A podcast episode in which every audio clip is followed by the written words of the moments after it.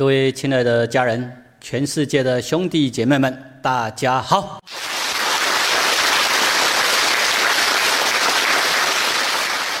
我们继续来研习《道德经》四十五章。这一章，我把它取的名字叫做“欣赏完整之美”。这个也是人生哲学方面很重要的一个关键。你会学，学到了，会应用了，你的人生就会很圆满、很幸福。你没有学到的话，你的人生就会冲突、对立、痛苦。所以这里边一样都在启发我们人生的妙智慧、高等的智慧。请大家一起朗诵一遍。起。第四十五章：欣赏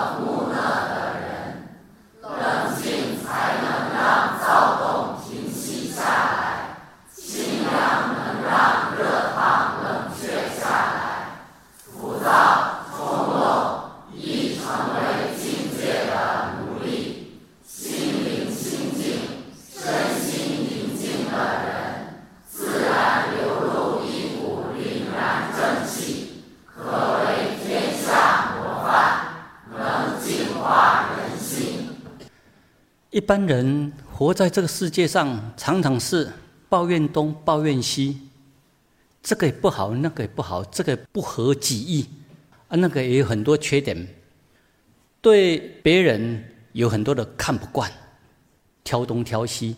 我们总是要求一个十全十美的人，对自己的家人、对自己的亲人也是这样，对自己的生命也是这样，常常会。嫌东嫌西，嫌我这里不够好，那里不够好，所以人都很不容易接纳完整的生命，所以他的生命呢，就常常在那里形成四分五裂。我们现在用这几章来让大家体会一下，这个就像本来是一个圆满和谐的生命，本来是一个幸福美满的世界，但是呢，人。却起了很多错误的虚妄分别，把很多排除掉，认为那个跟我无关，我不要那些，还会打雷，还会下雨，还会狂风暴雨，这个世界这个不对，这个不是我所要的，所以我们把很多外界呢就排除掉，认为那些跟我生命无关，我不要那些，我只要美美的花朵。但是慢慢的又分类，又觉得那些花啊，哦，这个还是身外的啊，这个跟我生命无关呐。我只要我的生命，我的生命最高最重要，人本主义，其他的瞧不起。结果呢，你的世界就越来越缩小，最后呢，世界就只剩下这个自我，这个小我。身见很强，然后用自我去跟别人勾心斗角、争强斗胜。就这样，这个就是因为不接受大自然的完整，他看到的就是这个也不如意，那个也不圆满，这里也不不理想。结果呢，他的世界呢就变成一直越来越缩小，缩小到最后呢，在自我的世界里面，在那里我要练功夫，我要怎么样厉害？因为身边那些我划分掉的都是。不可意境，那些都是逆境，那些都是敌对的。所以很多修行人，他就是要厌离这个社会，厌离这个世界，就是这样啊。把我们完整的生命一直把它否定掉，把它割舍掉，把它区割掉，结果让一个人的世界就进入孤零零的世界，然后在那里恐慌东，恐慌西。贪生怕死，这就是一般人他的意识里面，他就是这样啊。当他起的那些错误的认知，起的虚妄分别，那个自我意识一出来之后，他就把那些都否定掉，否定掉，一直的否定否定。所以从完美完整的世界，到后边就是进入一个很狭窄的世界，到后边就变成忧郁。躲入幽暗的角落，在那里贪生怕死、怕东怕西，因为他不知道他积累了很多错误的观念之间。我们真正要成长，就是要把我们那些错误的观念之间净化掉啊！啊，这个不是以毒攻毒，而是让我们重新来认识真正的真理、真正的生命实相是什么。你了解到了，你那些错误的观念自然就会解开啊。那些心灵的智库，它就会松懈掉、瓦解掉啊！很多人真的不知道，是用错误的观念之间来囚禁自己，把自己囚禁在一个小小的世界，认为外境跟我无关。我修行，我只要在五蕴身心里面下功夫，这样就好，然后将来我就可以神通广大。而神通广大呢，他是要用他的神通，然后去对付。各种外境啊，你的世界怎么和谐？要知道，我们要学到高等的智慧，《道德经》就是帮助我们开启高等的智慧。而这个呢，不是一种宗教观，不是一种哲学观，不是一种信仰，是让我们客观的去了解真理实相是什么，生命实相是什么。当你越深入去了解之后，哇，你的心胸就会越来越开阔。你越深入去了解。你就会知道，外境不是敌人呐，这些花草植物，它都在养育我们呐，都是我们生命的恩人呐。更进一步讲，都是我们的生命的一部分，而且是他们在养育我们。我们会把过去否定掉的那个世界，逐渐的收回来。你认识越深，你的心胸度量就越大。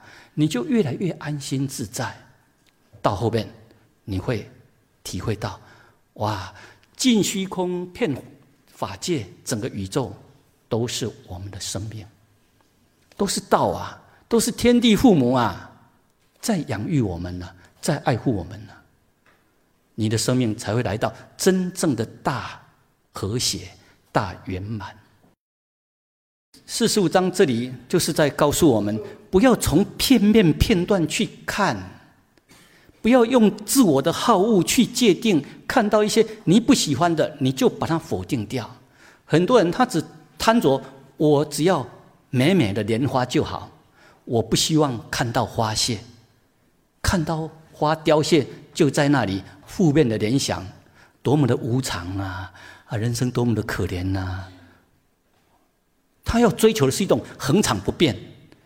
所以他就一直用自我去构筑他的梦幻，而否定真实的世界。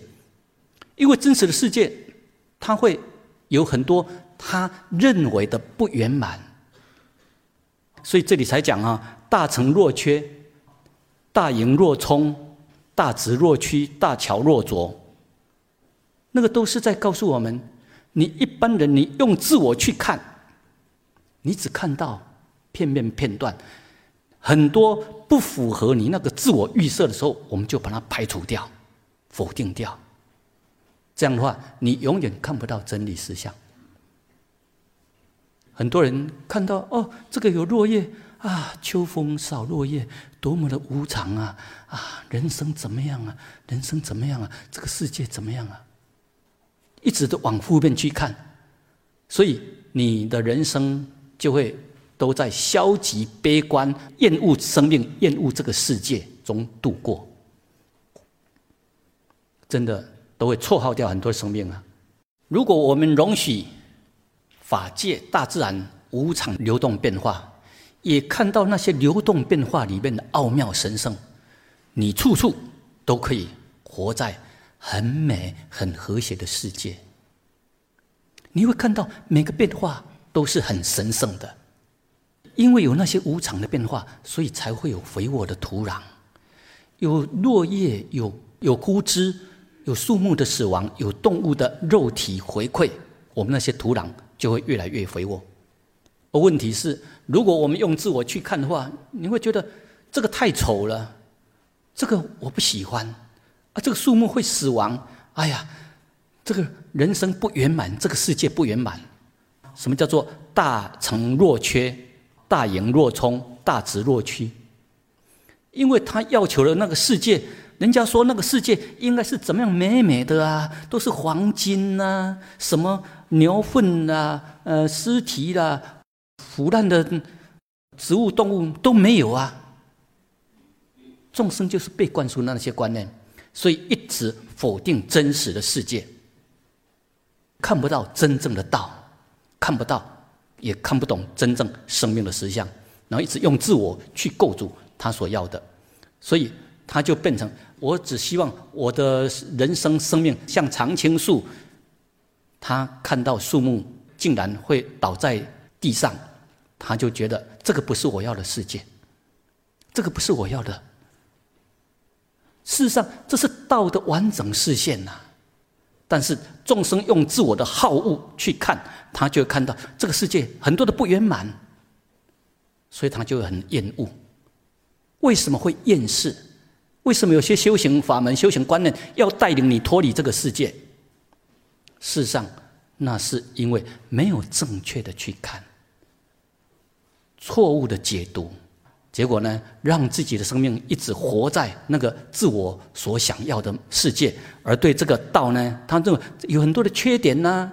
我要是十全十美的啊，这个我打分数还不到百分之三十，我满意度这个才只有百分之三十而已啊。所以希望大家要会看，懂得欣赏大自然视现出来的一切是神圣的。连牛粪，那个不是肮脏啊，不是污垢啊，牛粪都很清净啊。而且呢，它们是大自然里面非常重要的有机肥料。牛粪、羊粪，它们都是大自然非常重要的有机肥料，对这个土地不但没有任何的污染，没有任何的破坏，而且它们会让土地更肥沃。他们让这个世界更美好，大自然是这么样的用心在化育这个世界，让这个世界更好。而如果我们用自我去看，我们就看不懂，就会很多的抱怨，很多的嫌弃，啊，认为这个世界这是五浊恶世，这是苦海，要远离它。那是因为不了解生命的实相。你了解生命实相，你不会贪爱，但也不会。要厌恶它，排斥它。你是活在每个当下，珍惜每个因缘。如果是这样的话，你到哪里，你都是活在真正天堂的世界。像一般人看到生命的诞生，哎，觉得很喜欢，很高兴。但是，一般众生，我只要这一部分。如果有家人、有亲人死亡，就觉得那是悲哀的事情，那是不好的事情。啊，这个世界怎么会有这些事情？这个世界不圆满。结果呢，就否定生命的完整，否定世界的完整。所以这里讲大成若缺，大自然它是很完美的、很完整的，可是它会呈现出自我所不喜欢的那些，所以这个自我呢，就去否定这个道，否定这个世界。为什么一般人他找不到道？为什么他会成为宇宙的流浪人？就是因为不接受完整，他只在寻找他心中的完美。你看呢？这个就是生命的实相啊！但在大自然里面，这个它是生命必然必须要的一个变化。没有死亡，就没有生命的出生。好好体会这一点哦。没有所谓的死亡，就没有生命的出生。事实上，死也不是真正的死。我们前面已经有讲过了，什么叫做不生不死？好，大家要好好去体会。那个只是一个用人类可以理解的语言来形容某个阶段叫做死。事实上，生命它是每个阶段它都是生生不息，只是它会。变成不同的形态，不同的生命体。每个阶段，它有不同的角色要去扮演，所以要体会哈，没有死亡就没有生命。所以那个死不是真正的死，它只是外表外壳的变化。我们了解之后，才不会贪生怕死，生命才不会在那里分割的四分五裂。我们要接受宇宙的完整性，请大家一起朗诵一遍，起。大成若缺，其用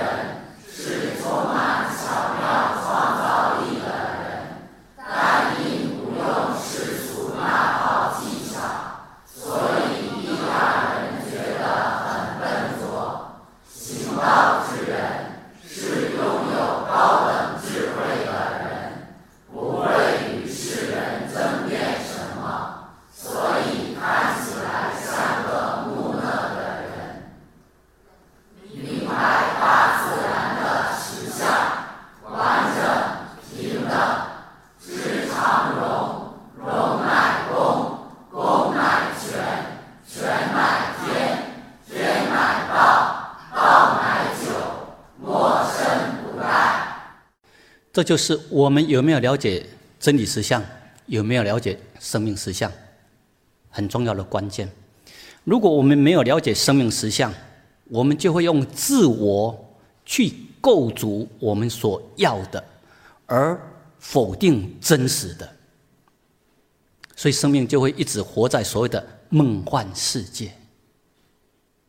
道德经就是唤醒我们醒过来，不要用自我去构筑那个你所要的所谓的十全十美、完美的世界。不要用自我去构筑那个完美的世界，你要去看到整个大自然，它是多么的神圣，多么的奥妙。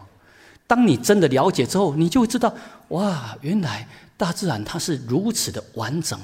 你真的看到它的完整性，你才会看到大自然真正的完美。这时候的完美，不是用自我去构筑的那一种完美。这时候。那个小我，他才会臣服啊，才会知道哇，原来我们以前过去很多的作为是在背道而驰。这个球要完整，你必须要接受它的完整性。如果你在那里撕裂，把它区割分裂，你的人生就不会完整，所以你就会很恐慌，一直在那里在寻道修道，要找什么？这两页，请大家一起朗诵一遍。其所有的变化都是中性，每个阶段都很神圣。希望大家好好去体会哈。一般人就是看不到，一遇到有变化，就说啊，那是无常啊，啊，这个无常啊，这个我们没办法主宰呀，啊，那就是很苦啊，很悲惨啊，这个不好啊，所以就一直在否定，而不知道宇宙。它就是一直的在流动变化，所以很重要一点，我们要知道所有的变化都是中性，每个阶段都很神圣。你真的能够体会到这个深意，你就能够哦，体会到道的浩瀚伟大。我们那个自我一厢情愿的那一种幻想，才会愿意真的放下。才不会在那里颠倒梦想。这时候后面才能够来到所谓的静胜燥，寒胜热，清净为天下正。一般人他就是活在不满意的世界，所以他觉得他有很多事情要去忙，他要怎么样去修，要怎么去修，没办法真正静下来，没办法真正的放松。当我们能够了解真理实相、了解生命实相之后，你的人生就不一样。你会很安心、很安详的活在每个过程、每个当下。你的生命内心才会来到真正的宁静祥和，而你的生命才会真正的发挥出来。你知道无常不是坏事，它是宇宙神圣奥妙的变化。所以这时候呢，你的生命就会充分的发挥出你生命的意义神圣。现在继续来研习《道德经》四十六章。这一章经文很简短，但里面的含义都很深。也就是说，里面都有密码，里面都有高等的智慧，要启示我们，要开启高等的智慧，不然你的人生就会。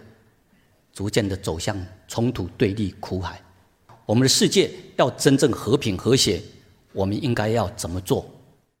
这里都有在告诉我们宇宙的真理、宇宙的智慧，让我们学到高等的智慧。四十六章，请大家一起朗诵一遍。起。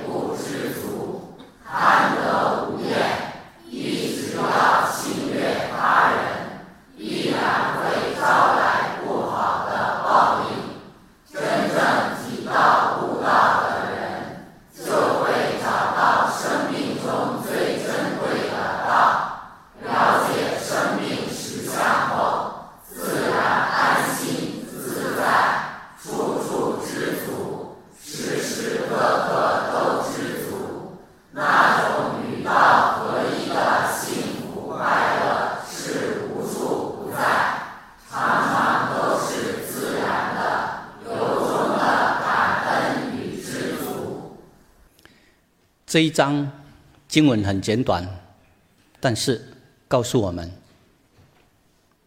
为什么这个世界会战乱不断，大大小小的冲突、战争、战乱不断，因为天下无道。大家没有了解生命的实相，天下无道，也就是说，一般人没有在学习道，没有了解生命实相，然后一直用自我去逞强，去跟别人逞强斗胜、斗智、斗武力，结果这个社会、这个世界就会形成战乱不断。天下无道，戎马生于郊，而这个世界要和平，社会要祥和。国家要安定，世界要和平，天下有道。只要把这个道，把它推广开来，这个道不是局限在中国人的道，或是某个民族、某个国家、某个种族的道，不是这样。真正的道，那是天下大道，这是属于整个宇宙、属于整个世界的，而真正的道。所示现出来的就是，一切众生都是生命共同体，我们都是同根同源，所有众生都是平等，就是因为有那些不平等的观念，那些自我优越感的观念，才会造成大大小小的冲突、对立、战争。如果体会到所有的众生生命都是神圣的。所有众生生命都是值得我们尊敬的，我们都是生命共同体。把道的理念、真理实相、生命实相推广开来之后，你看这个世界就会迈向真正的和平和谐。这就是这一章要告诉我们的真理，告诉我们的实相。再把这几句朗诵一遍：其天下有道，却走马以粪；天下无道。戎马生于郊，所以这里就是在告诉我们：如果天下无道，这个世界就会冲突、对立、战乱不断；社会也是一样，家庭冲突、对立不断也是一样。所以道的智慧，它不是局限在某个小单位。你真正学到道，它可以应用到片一切处。大家要学到这种智慧。如果我们没有学习到道，我们没有学习到智慧，没有学习到柔，没有学习到尊敬，没有学习到用平等心去敬爱别人的话，你的世界就会冲突对立不断呢。强化自我，瞧不起别人，那就是无道啊，就会战乱不断，家庭就会冲突不断了。如果你学到了道，学到了柔。你个人就会越来越快乐，你的脾气、个性都会逐渐的越来越柔和、慈悲大爱。你改变你的家庭，也就会越来越和谐。我们到哪里，我们都会促进这个社会和谐，把这种真理实相、把大道推广开来。普世之人越多人了解这个世界。就会注入更多的正能量、和谐之气，所以这个世界就会逐渐朝向真正的和平、真正的和谐。这个不是任何的武器所能够达到的，一定要用柔，要用大爱。这些可以算是战马，哎，但因为现在社会祥和。不用战争，所以这些马呢，他们就可以来作为其他用途，可以来作为耕田呐，或是坐马车做观光旅游用。他就不用上战场，也就是想和社会和谐，这个世界就没有战争啊。如果呢，哎，彼此在互相对立厮杀，用自我在逞强，什么弱肉强食，要把自己变成强者，然后要去。并吞别人，欺负别人，这个世界它就会战乱不断，战鼓连连，战乱不断。这就是天下有道无道。你看呢？它后面就是影响整个的世界。请大家把这页朗诵一遍，起。祸莫大于不知足，救莫大于欲得。故知足知足，常足矣。这个很简短哈，但里面含义很深。上一节我们也讲过，比如说像清朝的那个大臣和珅，从一个平民百姓，然后成为高官。从清官变成为贪官，主要原因都在于什么？不知足。人的欲望、欲贪，会像蛇吞象。不知足。如果你内心空虚的话，你就会一直的向外去抓，因为你会觉得我缺东缺西，我这里也不安全，那里也不如意。啊，我缺了很多东西，然后用自我去跟别人攀比。哦，别人有什么？哦，我没有。别人住的房子比我大，我这样不够大，不够气派，不够体面。别人有豪华的轿车，我的车子跟别人没得比，就用生命拼命的去冲，结果冲到更多的金钱，买了大房子，买了更高贵的轿车。好，你拥有更多荣华富贵之后。你会发现，哎，人外有人，天外有天，有人比我更富豪，有人比我更奢侈。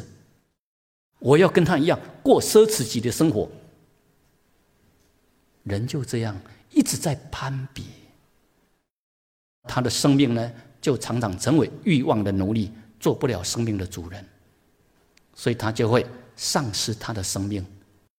祸莫大于不知足，救莫大于欲得。就是这样，把最珍贵的生命拿来挥霍掉，到最后得到了什么？除了满足一些吃喝玩乐、吃喝嫖赌、物质欲望的满足之外，内心安心吗？快乐吗？幸福吗？所以哈，那些都只是外在物质的麻木。麻醉、刺激而已。一个人要来到真正的幸福，一定要来到真的，你会体会到我没有欠缺什么。知足，那个不是自我暗示，不是哲学观，不是抽象的，而是你真的了解宇宙真理，了解生命实相，了解道的奥妙、浩瀚、伟大，了解大自然的。浩瀚伟大，了解我们生命跟大自然的密切关系，了解我们生命的神圣，你就会来到不需要外面的荣华富贵，你就会很知足。那个不是自我暗示来的，不是用刻意用各种什么道德观，然后约束自己要这样，不是。而是你真正的体会了，你就会知道，我真的一无所缺。在没有了悟真理、没有了悟生命实相之前，你会觉得缺东缺西，一无所有，所以你生命就会一直的去跟人家攀比、去冲，生命忙个没完没了。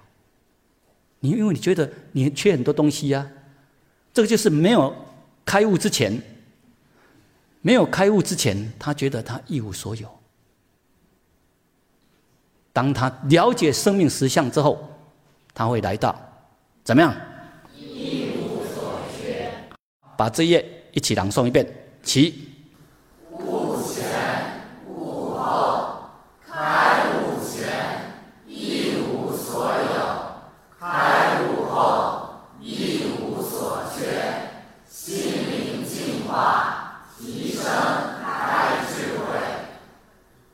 而要来到所谓的一无所缺、安心自在，不是躲在一个小小的世界里面，在那里打坐，然后在那里冥想，然后在那里闭关苦修，是要很客观的来了解宇宙的真理、生命的实相，你才会体会到：哇，原来真的我一无所缺。我拥有了太多太多了，我生命非常的富有。我们现在以一个实际的例子来让大家可以分享。这个人他是天生没有手没有脚的人，他是澳大利亚的立克胡者。哇！当我看到他的那一本书著作《人生不设限》，他竟然提到他的生命幸福的不得了。没有手没有脚的人，然后他却强调他的生命是很幸福的。他提到一句话：因为没有手没有脚，所以他的生命成为无限。无手无脚，所以生命成为无限。哇！这种观念，这个要有多深的领悟体悟才做到啊？我们来分享一下哈。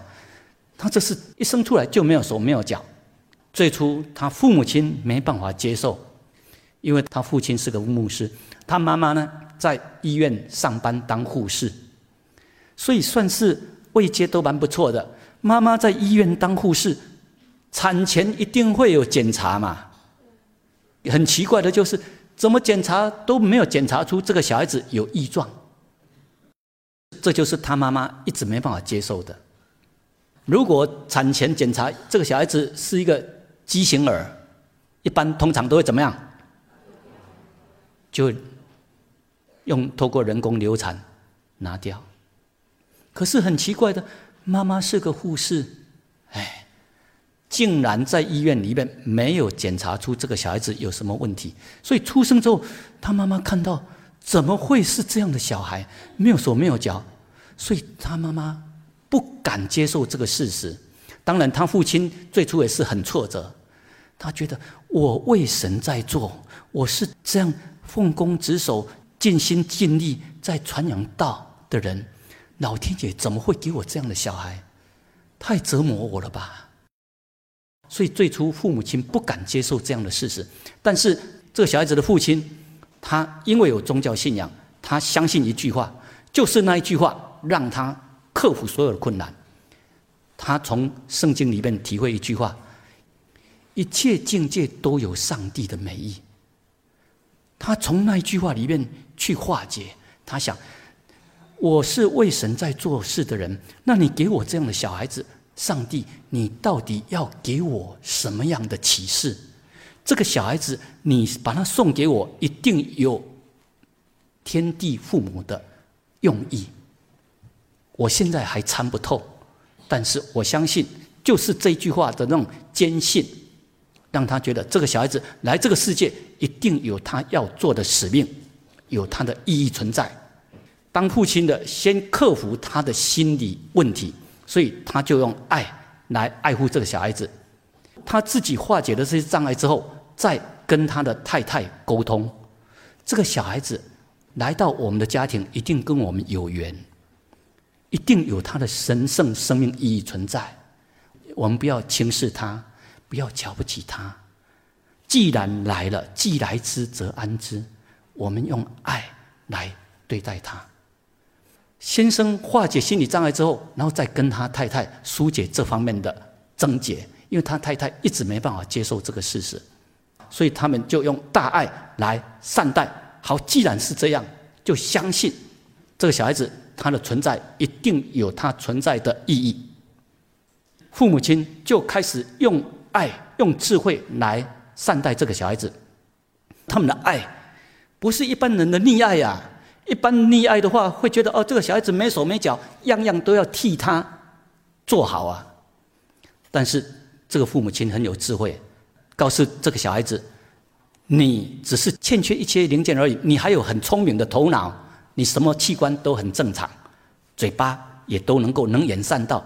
你要看到你拥有很多，所以呢，父母亲心理建设好之后，然后帮助这个小孩子建设。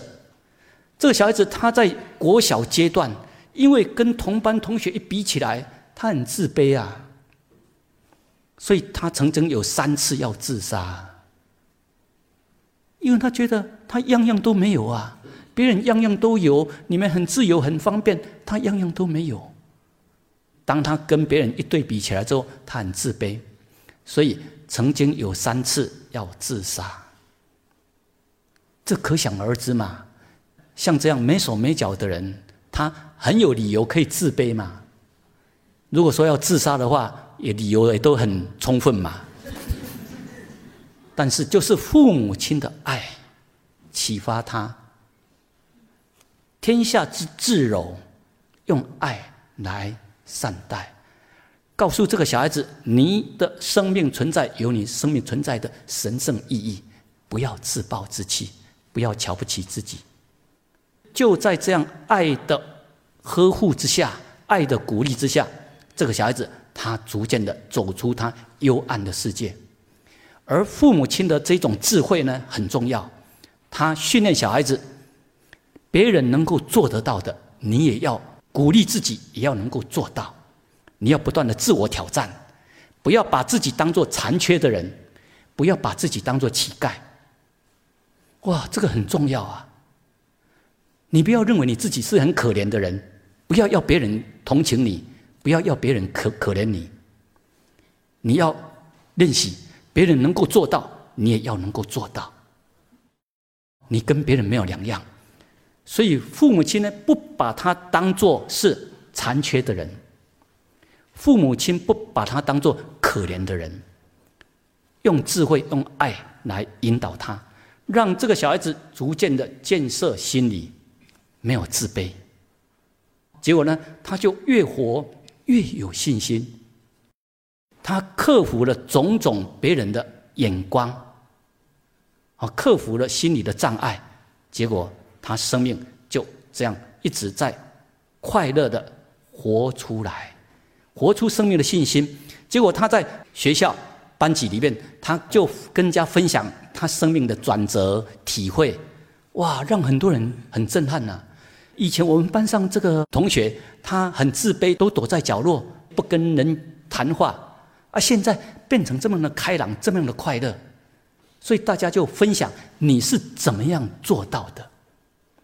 他就讲出他心里的变化转折，包括对生命的期许，包括对生命的珍惜重视。哦，让大家觉得哇，你很了不起呀，你。没有自卑，没有瞧不起自己，哇！这么爱护你自己的生命，活出生命的意义，活出生命的神圣。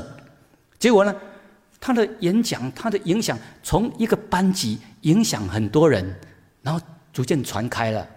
结果呢，哎，学校邀请他来跟大家鼓励，而他一上台，因为没有自卑，他就用他的爱心跟信心来跟所有的人分享。结果他的影响力哇越来越大，非常具有鼓舞的作用。他没有手没有脚的人，没有自卑，爱护自己的生命，活出生命的意义，到处去鼓励别人，给众生给这个世界更多的正能量，给这个世界更多的温暖，更多的爱。如果你心里没有建设起来的话，你会认为自己是乞丐，你样样都要别人给你什么，你认为我生命一无所有。但是当他有所体会、了悟他生命的神圣意义之后，悟后他觉得我一无所缺，我一无所缺，所以他可以到处去跟众生分享生命的喜悦、生命的神圣，就这样。别人能够做到的，他一样都可以练习做到。没有瞧不起自己的生命，也不会瞧不起任何人。结果就这样，他就很健康快乐的成长。而在成长的过程，他又不断的跟众生分享他生命的喜悦。后来一样读到大学毕业，而且大学他又是两个学士学位。然后他到哪里都是跟众生分享。生命的珍贵，生命的神圣，生命的意义。你看，不自卑，长得这么畸形的人，如果你自卑的话，别人就会怎么样？瞧不起你。记得哈，你自卑，别人就瞧不起你；你看不起自己，别人就看不起你。当你不自卑，活出生命的神圣，活出生命的庄严，别人会不会瞧不起你？不会的，不但不会瞧不起你，而且还会跟你看起学习。所以他生命呢，没手没脚，却行遍世界一百多个国家，到处都去鼓舞人心，到处都是带给正向的能量、无限的希望。所以他克服了难以克服的困难。你看，生命就是这样。你是乞丐，还是一个神圣的生命体，就在于你怎么样去体悟。所以，希望大家哈要好好的学习，深入学习宇宙的真理、生命实相，让我们的生命能够真正活出生命的意义、生命的神圣。但是，想要拥抱梦想，不能够靠冥想啊。不是只是在那里修修变，然后变成自己很厉害，不是这样啊！要一步一步的去走，真的去做出生命的意义神圣，肯定自己的生命，肯定所有众生的生命，给这个世界更多的正向能量。结果呢，他也娶到了很漂亮的老婆，也生了小孩。记得一个人迷糊的话，他会觉得他很可怜，一无所有。当你了解生命实相，了解生命神圣，你会活出生命的信心，活出生命的庄严。你会体会到生命一无所缺，所以你就能够很知足啊，很快乐啊，到哪里都是跟众生分享啊，知足则富啊，这才是真正的富有啊！请大家朗诵一遍作为结束，其。每